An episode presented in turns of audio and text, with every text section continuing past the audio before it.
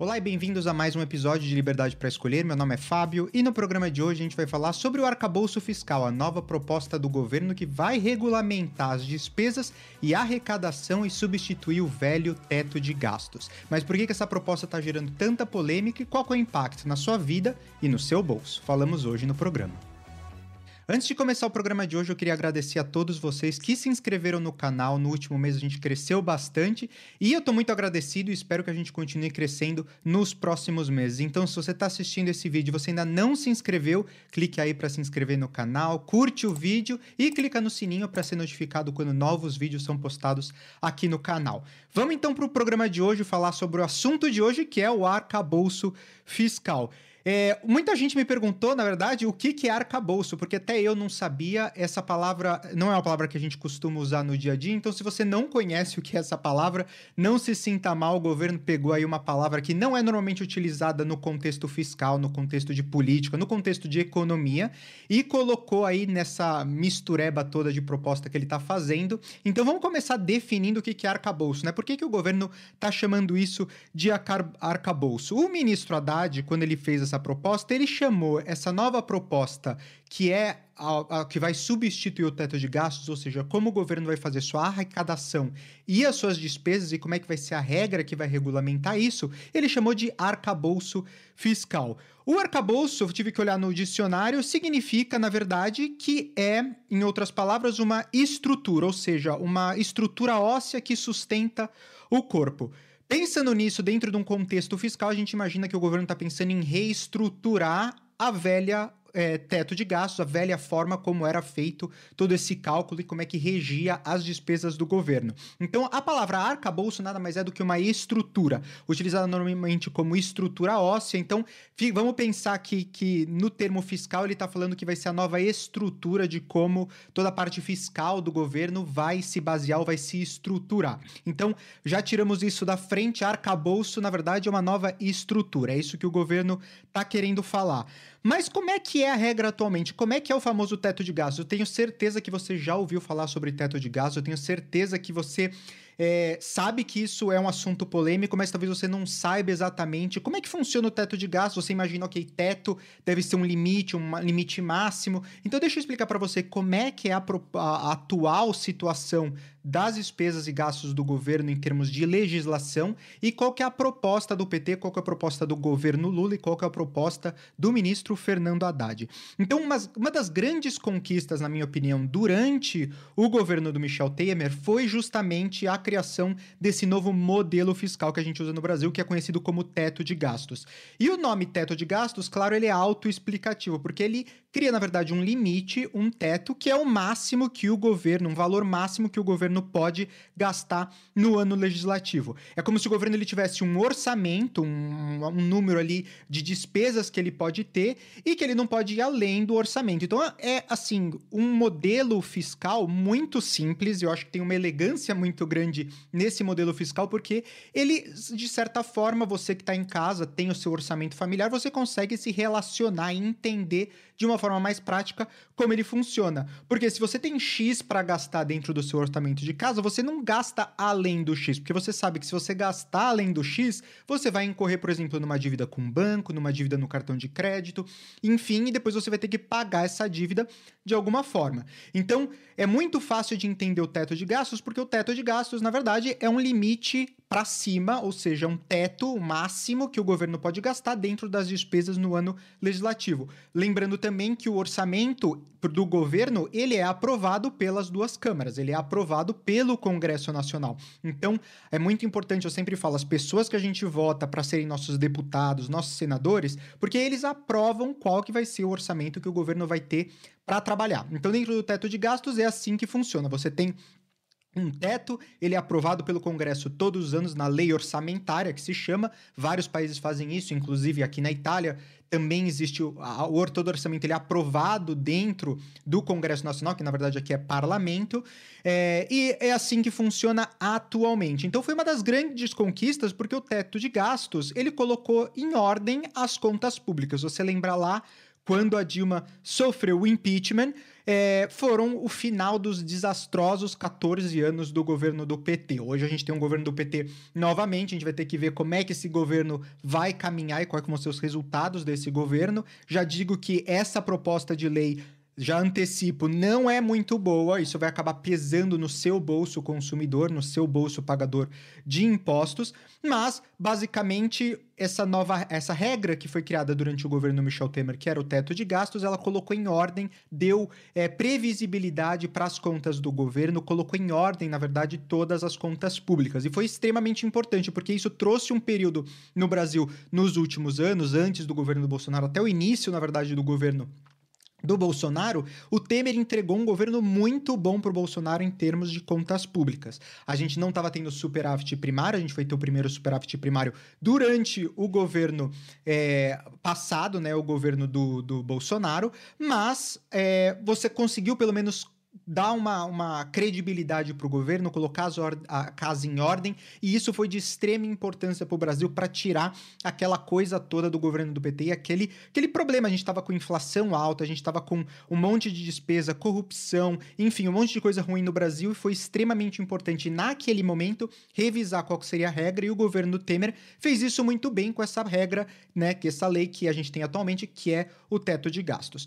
O governo atual acha que o teto de gastos não funciona. Ele acha que limitar o teto de gastos, né, limitar as despesas do governo é ruim em várias situações, a gente vai entrar aqui na, nas situações, tanto em, em momentos que o, o, governo ganha bastante dinheiro, até em momentos de crise, o governo considera que você ter um teto de gastos é ruim porque o governo não consegue ter flexibilidade para atuar. E a gente sabe que governos de esquerda, governos mais é, socialistas, comunistas, eles gostam dessa flexibilização, eles gostam de poder gastar e poder mexer o dinheiro, colocar o dinheiro de um lado para o outro, criar programas sociais, e normalmente é, governos mais de direita são mais corretos no sentido de vamos manter as contas públicas em ordem, não vamos gastar mais do que a gente arrecada, não vamos fazer nenhuma coisa louca para não colocar a economia em uma situação problemática.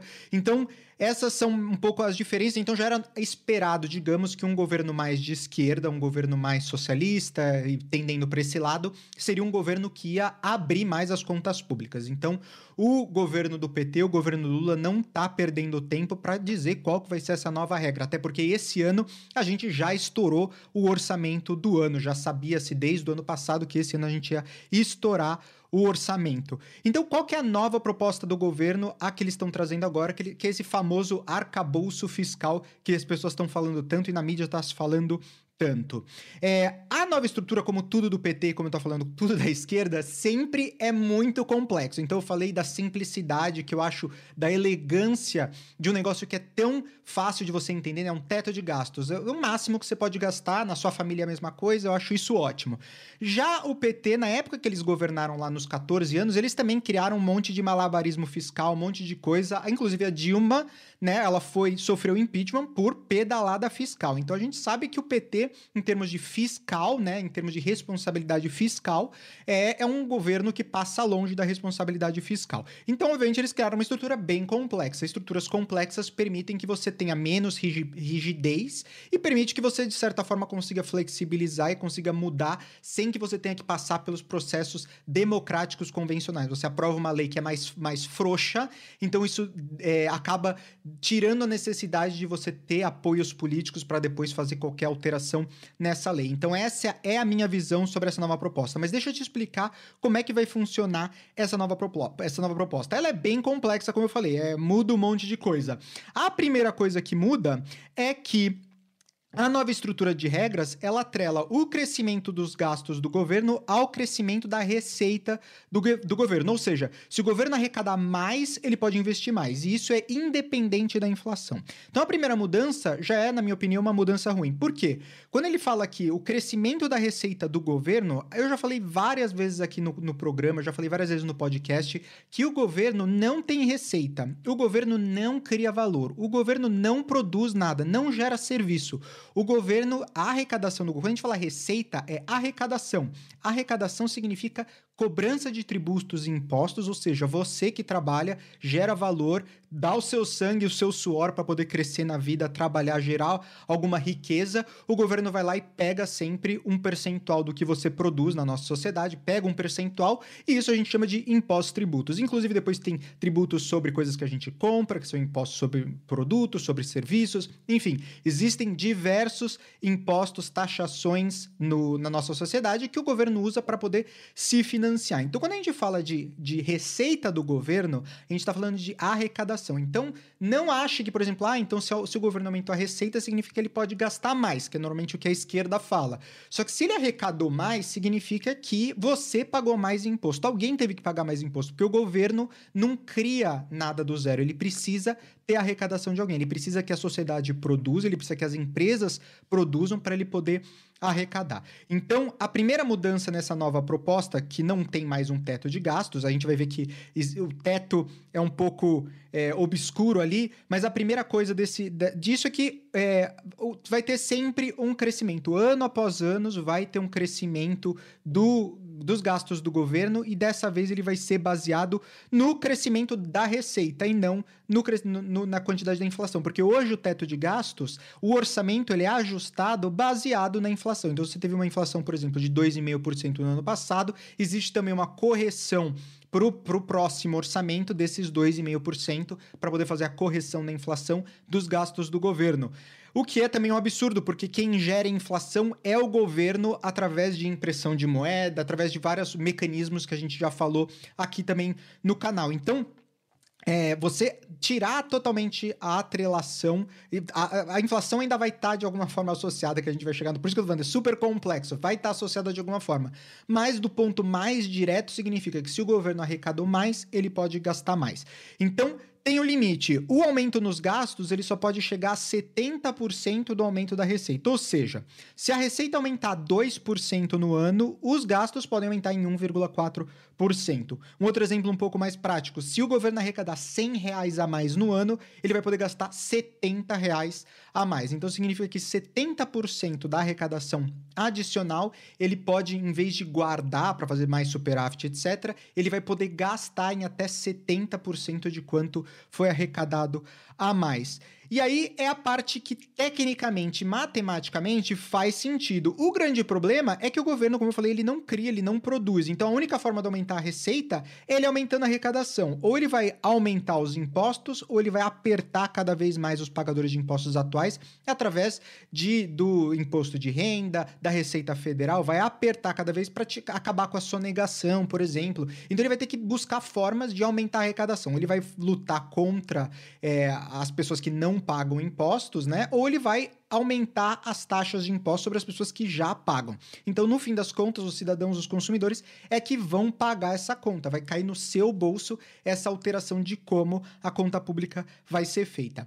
A segunda mudança importante e mais absurda, na minha opinião, é que agora tem um piso de gastos. Então, antes a gente estava falando de um teto de gastos, um máximo que o governo pode gastar, agora a gente está falando de um piso de gastos. Então, vai ter um mínimo que o governo vai ter que gastar todos os anos da, do valor do orçamento.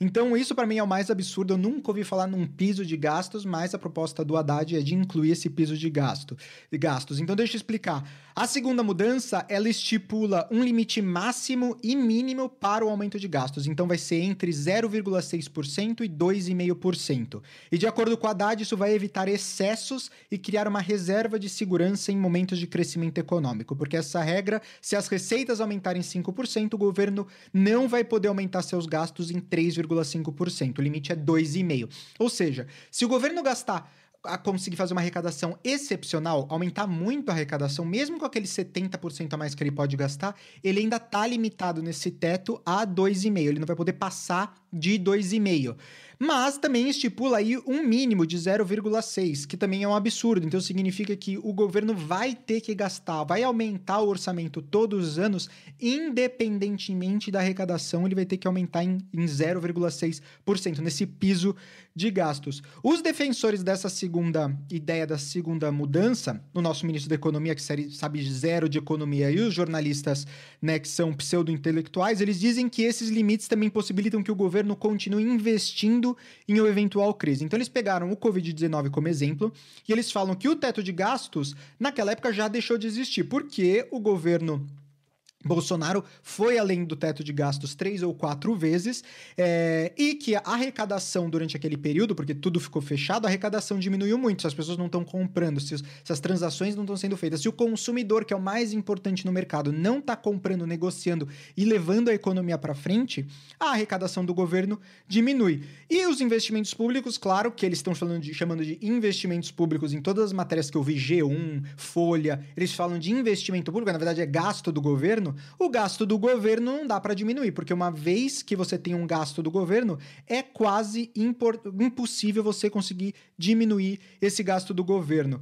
E eles falam que, na verdade, o Bolsonaro, durante o período do governo dele, ele fez então esses aumentos todos na canetada. Mas eu preciso lembrar esses jornalistas e o nosso ministro da Economia que, mesmo na canetada, isso passa pelo Congresso Nacional. Então, no modelo antigo, quando a gente tinha o teto de gastos, se o governo precisava ir além do teto de gastos, ele precisava fazer uma lei que eles estão chamando de canetada, porque o executivo, o governo consegue também fazer legislação, criar lei, e isso depois tem que ser aprovado, sancionado pelo Congresso Nacional. Então significa que o governo vai lá, não, eu preciso aumentar os gastos, explica os motivos, vai lá, escreve uma lei, faz um, um adendo orçamentário para aquele ano, para as medidas que precisam ser tomadas e depois isso precisa ser aprovado pelo Congresso Nacional. Isso funciona assim nos Estados Unidos, funciona assim em todas as democracias. Então você tem um, um check and balances, você tem um controle sobre a, os três poderes, os três poderes vão se fiscalizando. Então, por exemplo, o, o, o governo faz essa proposta para aumentar os gastos do governo. Depois você tem o Congresso Nacional que precisa sancionar e você tem o Tribunal Federal olhando ali, vendo se não tem nada feito ilegalidade fora da das leis, fora das regras, fora da Constituição. Então você tem os três poderes se supervisionando. Se você tem nesse novo modelo, como eu falei, nessa segunda mudança, que o governo tem um mínimo, tem um máximo, e ele tem muita flexibilidade para trabalhar nessas duas bandas, ou seja, nesse piso e nesse teto que o governo está estipulando, na minha opinião, isso enfraquece a democracia. Porque antes você tinha um orçamento que era aprovado pelo Congresso Nacional, o governo tem que seguir o orçamento, não pode ir além do orçamento, o orçamento tem que ser aquilo. Se sobrou dinheiro, isso vira superávit, isso vira é dinheiro guardado com o governo, muito difícil o governo gastar menos do que ele orçou, mas se acontece o dinheiro volta, não é? O dinheiro não é, não é gasto, é economia para o contribuinte. Nesse novo modelo nunca tem economia para o contribuinte, porque isso sempre vai aumentar o orçamento. E a mudança número 3, claro, é uma coisa também muito importante no aumento da receita do governo, é que vai considerar um novo período de tempo. Então, normalmente, quando a gente fazia o orçamento do governo, a gente usava o orçamento do ano passado, da última legislatura, do último ano contábil, e depois aprovava-se o orçamento, o teto de gastos para o novo, novo ano, né? Era assim que era feito no teto de gastos. Agora, essa conta vai ser feita, vai ser considerada a receita dos últimos 12 meses, começando em junho. Ou seja, é muito bom para o governo Lula fazer isso, porque em junho do ano passado foi quando a economia do Brasil voltou a crescer. Se ele pegasse o período anterior, mais do quando a gente estava ainda mais na, na recessão durante o período do Covid, você tem números muito mais, muito mais baixos de arrecadação. Então, o novo valor que o governo vai considerar de receita de arrecadação para poder fazer esse cálculo, ele travou como junho do ano passado, ou seja, um período que depois começa a aumentar a arrecadação do governo e a economia começa a melhorar, e ele vai ser sempre atualizado nos últimos 12 meses. Então, se o governo precisar aumentar gastos do governo, em vez de ele ter que esperar a aprovação no novo orçamento, ele consegue aumentar num mês muito a arrecadação, passar uma canetada, fazer uma nova, uma nova tributação, por exemplo, é a mesma canetada que eles estão criticando o Bolsonaro, o governo Lula também consegue fazer uma canetada e aumentar a tributação. Isso aumenta a arrecadação. Aumentando a arrecadação, na média variável dos últimos 12 meses, você consegue, num período de 2, 3 meses, já aumentar seu orçamento de forma significativa para você poder, poder continuar gastando. E mais gastos do governo, claro, aumenta a inflação, traz um monte de problema para a economia, que a gente sabe, todos os países estão vendo isso, os Estados Unidos estão vendo isso, a Europa está vendo isso. Então, é muito claro que isso é um desastre fiscal, isso é um desastre na economia. O governo está olhando só em aumentar a despesa para poder criar, aumentar a economia, incentivar a economia, mas ele está esquecendo de todas as coisas que vêm com esse incentivo da economia, jogar dinheiro na economia, que significa também você tá penalizando as pessoas com um aumento de arrecadação, ou seja, um aumento de tributação sobre essas pessoas, mas também você acabar gerando mais inflação, um monte de problemas é, em decorrência disso que está fazendo, que não é livre mercado. Você não está deixando o mercado seguir de forma natural, os, os compradores, os consumidores voltarem a comprar, as empresas aumentarem sua produção de forma gradativa, ou seja, uma forma que seja saudável para a economia. Isso não acontece quando o governo começa a legislar de forma tão importante como vão ser as despesas do governo. E como o governo, como eu estou falando, a minha maior crítica é o enfraquecimento da democracia e o governo poder fazer o que ele quiser de uma forma muito mais flexível, muito mais fácil, sem ter que negociar com o Congresso Nacional, sem ter que negociar com os outros poderes e fazer uma, uma democracia, uma política como tem que ser feita. A esquerda fala muito sobre democracia e isso é um exemplo de como a democracia é enfraquecida quando você dá muita autonomia para o governo federal. Mas também tem uma outra coisa importante que é a meta de superávit, porque isso vai regulamentar todas as outras coisas. Mas antes de eu falar da meta de superávit, eu quero pedir para vocês, se você estiver gostando desse vídeo, você está achando esclarecedor, você está gostando das informações que eu estou passando, clique em curtir no vídeo, se inscreve no canal e clica no sininho para ser notificado quando novos vídeos são postados aqui no canal. E se você não está no YouTube, você não consegue me assistir, me ver falando aqui sobre todos esses assuntos bacanas, você também pode ir no podcast, Spotify, Google Podcast, Apple Podcast, enfim, qualquer uma dessas plataformas você consegue encontrar a gente lá como liberdade para escolher. Vamos então falar agora sobre a meta de superávit, que também é super importante nessa nova e complicada fórmula que o governo está querendo fazer para gestir aí os seus gastos, a sua arrecadação, que eles estão chamando de arcabouço fiscal. E essa toda estrutura, ela vai estar tá atrelada, então, às metas de superávit. O que, que é o superávit? O superávit, como a gente já falou aqui, é quando o governo, ele tem um, o governo ganha mais do que ele gasta, ou seja, ele tem uma economia, ele tem um dinheiro a mais que ele conseguiu economizar porque ele teve uma arrecadação maior do que os gastos que ele teve. Isso pode acontecer porque o governo aumenta a arrecadação, como a gente tem falado, ou pode ser porque o governo diminui os seus gastos. De ambas as formas, se o governo consegue ter aí um ganho maior do que é, os gastos que o governo tem, a gente chama isso de superávit. Se você tem uma situação ao contrário, então o governo gastou mais do que ele arrecadou, também a palavra que a gente usa é déficit. Então ele ficou abaixo, né? Ele ficou ele teve uma conta negativa. Ele teve uma despesa maior do que os ganhos que ele teve. Que, fazendo a tradução aí para a sua vida, né? Se você tem um déficit no seu orçamento, você está entrando em prejuízo, você está entrando em dívida para poder pagar as suas. Porque você está gastando mais do que você ganha no seu salário, enfim, com, com as coisas que você faz. Então, essa, isso é o que vai dar a definição de todas as outras regras, essa meta de superávit. Então, eles querem criar primeiro uma nova regra de que todos os anos o governo vai ter que é, arrecadar mais do que ele gasta, o que na minha opinião, é uma coisa positiva. É uma coisa positiva porque significa que o governo está tendo economia, né? Ou seja, ele está tendo é, reservas que ele começa a poder fazer. Isso não é positivo se a gente começar a aumentar muito os tributos. Se a arrecadação vier com aumento de tributos, ou seja, colocar esse custo para os contribuintes, os pagadores de impostos, isso é ruim para a economia porque desincentiva a economia. Só que se a gente consegue fazer uma redução de gastos do governo, a gente consegue então também ter um superávit, ter uma economia, né? Né, um dinheiro a mais que a gente não gastou, e esse é o melhor caminho dentro de uma economia de uma sociedade saudável, porque como eu falei, é a mesma forma que você em casa faz. Se você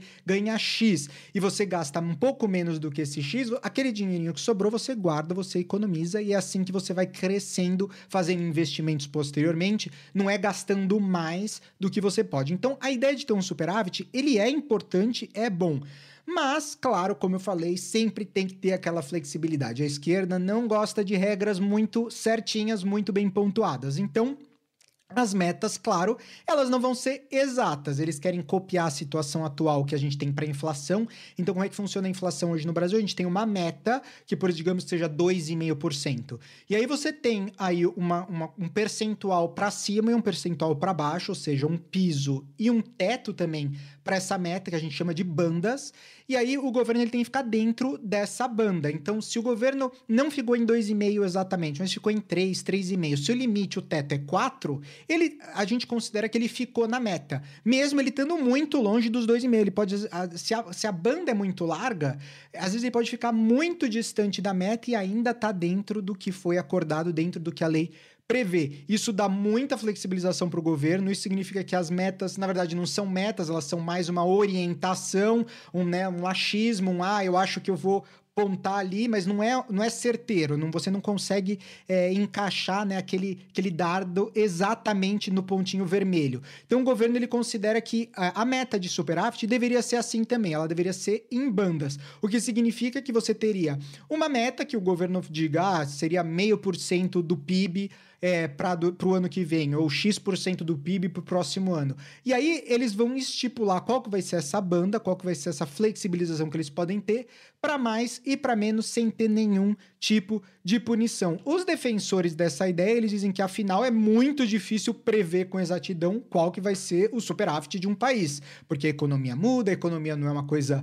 é uma coisa muito complexa. Então eles falam que ah, tem que ter uma banda, porque se a gente tem uma coisa muito precisa, é muito difícil a gente conseguir prever. Mas o ponto não é prever. Obviamente a previsibilidade é importante, mas você ter uma meta e fazer de tudo para alcançar aquela meta é importante para os investidores, é importante para o mercado, é importante para toda a sociedade, para os consumidores, e isso define, de certa forma, como a economia vai caminhar. Então, é muito importante a gente manter essa credibilidade, e a credibilidade se tem quando a gente fala: esse é o meu objetivo, eu vou cumprir esse objetivo. Eu não vou fazer mais, não vou fazer menos, vou, falar, vou fazer exatamente o que eu prometi. Olha que coisa boa, fazer o que você promete. Parece uma coisa absurda nos dias de hoje, mas a ideia de você ter uma meta e atingir essa meta é você cumprir com o que você prometeu. Se você tem, ah, eu vou cumprir, mas assim, pode ser que eu entregue um pouco menos, pode ser que eu entregue um pouco mais.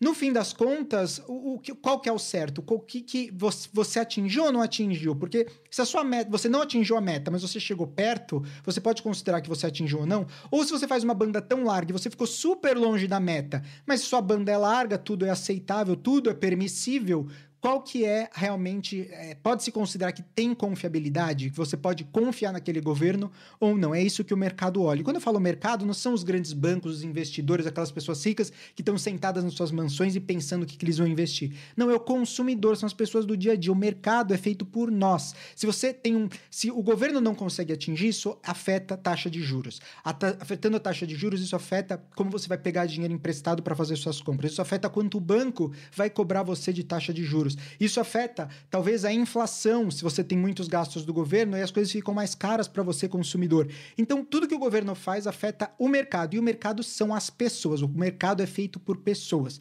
Então, é muito importante a gente enfatizar isso porque nessa nova proposta o governo quer fazer, por exemplo, para 2024, a meta é igualar os gastos e as despesas, ou seja, zerar gastos de despesas. Não tem nem superávit nem déficit. Mas, como a gente falou, pode ser que ele tenha um superávit, pode ser que ele tenha um déficit e tudo vai ser permissível. É, para 2025, a ideia é ter um superávit de 0,5% do PIB. Em 2026 é chegar em 1%. É, e assim vai. E também tem uma atualização aí que é, vai ser também ajustada de certa forma pela inflação. Então, você pode ver que é, é, as regras são muito amplas, são muito fáceis de ah, não serem cumpridas, e como eu falei, isso é clássico do governo do PT e a minha maior crítica, porque eu sou a pessoa que, se o governo atual é o governo do PT, eu quero que o governo do PT dê certo. Se é o governo do Bolsonaro, eu quero que o governo do Bolsonaro dê certo. Se é o governo de não sei quem, eu quero que esse governo dê certo. E para mim, dar certo é fazer o Brasil dar certo e fazer os consumidores terem a melhor possibilidade de crescer na vida deles, fazer com que as pessoas possam prosperar, terem liberdade econômica, terem liberdade civil, não serem perseguidas. Enfim, para mim, isso que deveria ser o objetivo do governo é poder apoiar as pessoas a conquistarem suas coisas. Como é o caso, por exemplo, na Constituição Americana, The Pursuit of Happiness, a, perseguição ou atingir a felicidade. As pessoas têm que ser livres para irem atrás do que vão fazer elas felizes e o governo não pode ficar impedindo que isso aconteça. Então, eu quero muito que o governo, qualquer qualquer um que seja, inclusive se é o governo do Lula atualmente, eu quero que o governo dê certo,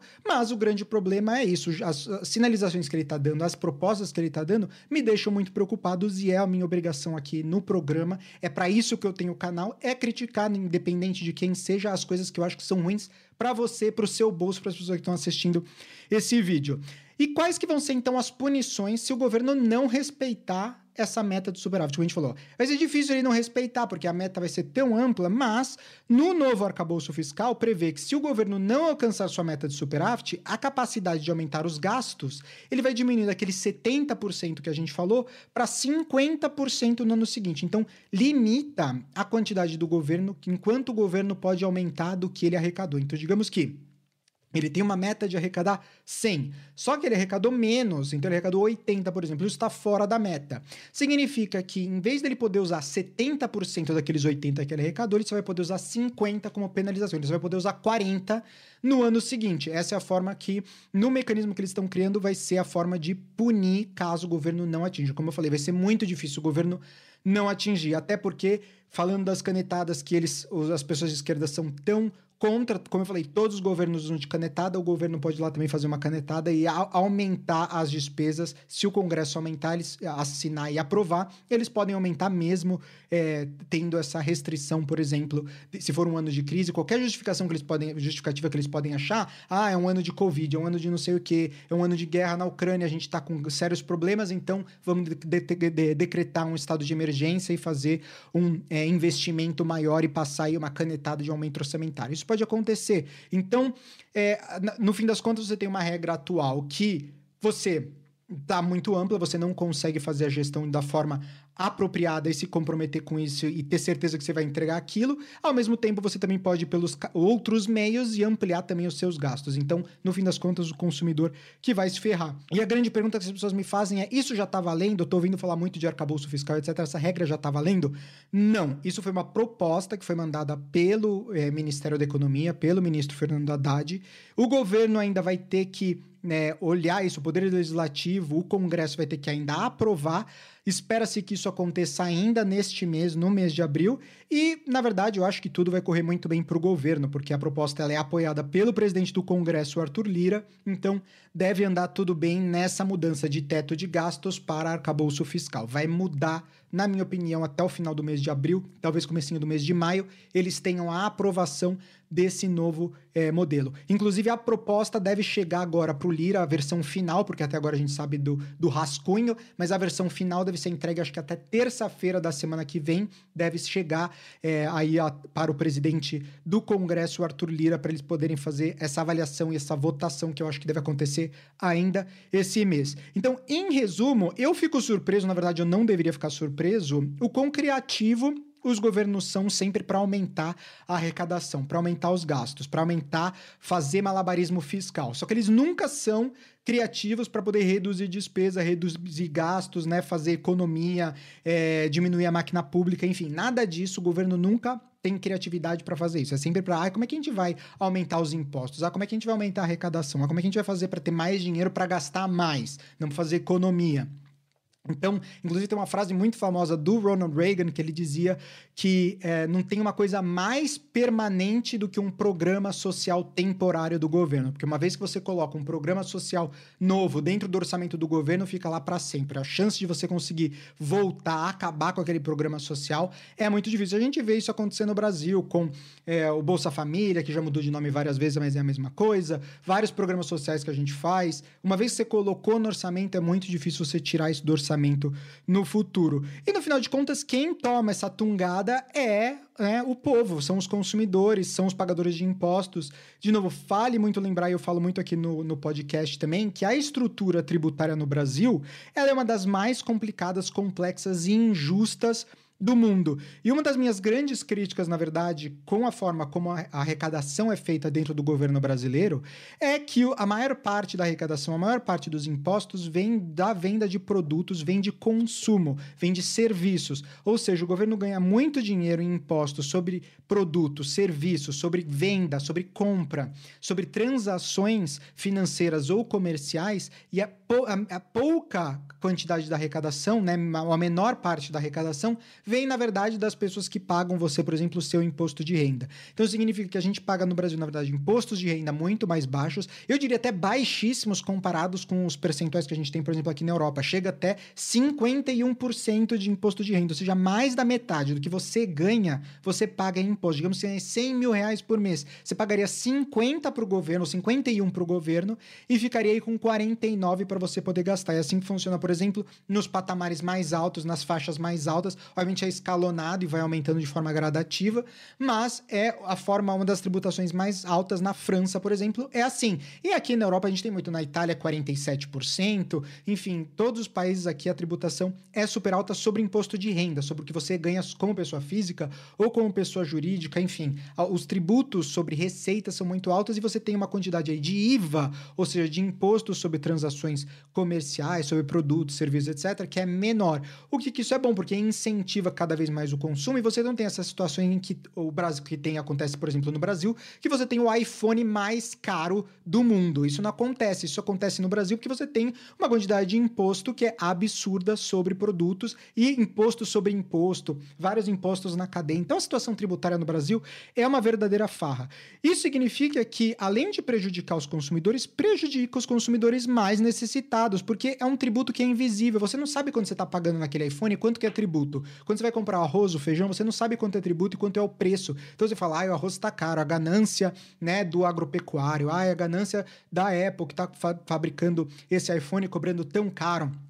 E no fim das contas, se tivesse as contas abertas e você pudesse ver quanto de imposto você paga em cada um dos produtos e serviços, você veria que teria uma pressão popular para baixar e para mudar o sistema tributário no Brasil. Então tem muita coisa no Brasil para a gente melhorar, muita coisa para a gente fazer, para a gente arrumar. Uma delas é, claro, revisar o Código Tributário Brasileiro, que eu acho que deveria ser a prioridade do governo, porque se o governo ele quer melhorar a desigualdade, ele quer é, reduzir a despesa, aumentar o superávit, o que ele deveria fazer é realmente rever o Código Tributário do Brasil, refazer isso, ver os impostos, ver tudo isso para refazer uma arrecadação de uma forma que os mais pobres tenham mais oportunidade de crescer na vida, que não prejudique a classe média, porque a classe média acaba levando tudo nas costas, porque os mais ricos eles têm dinheiro em outros lugares, eles acabam fazendo outras transações financeiras, deduções, eles acabam, no fim das contas, pagando menos impostos, mas é porque existem várias formas que você tem para poder encaixar coisas como despesas, não, enfim.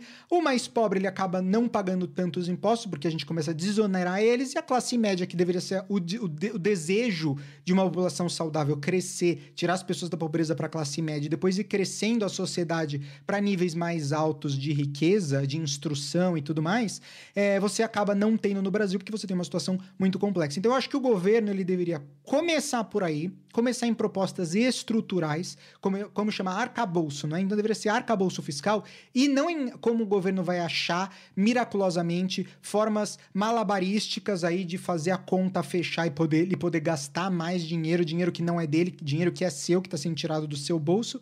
Ao invés disso, o governo deveria se, se preocupar em fazer um arcabouço, uma estrutura nova tributária e fiscal no Brasil que realmente revesse todos esses pontos que as pessoas falam há décadas no Brasil e que nunca foram resolvidas desde que a gente teve a nova Constituição, já há 30 anos atrás, que isso, esse é um grande problema no Brasil, fica mais complicado a cada ano, porque novas leis vão sendo passadas em cima daquilo. Então, eu acho que o governo deveria começar por aí se a gente quisesse realmente diminuir a desigualdade no Brasil, incentivar a economia e não aumentar cada vez mais os gastos do governo. Coisas, como eu falei, vão ficar permanentes dentro do orçamento. Isso vai ser um sério problema para o Brasil no futuro.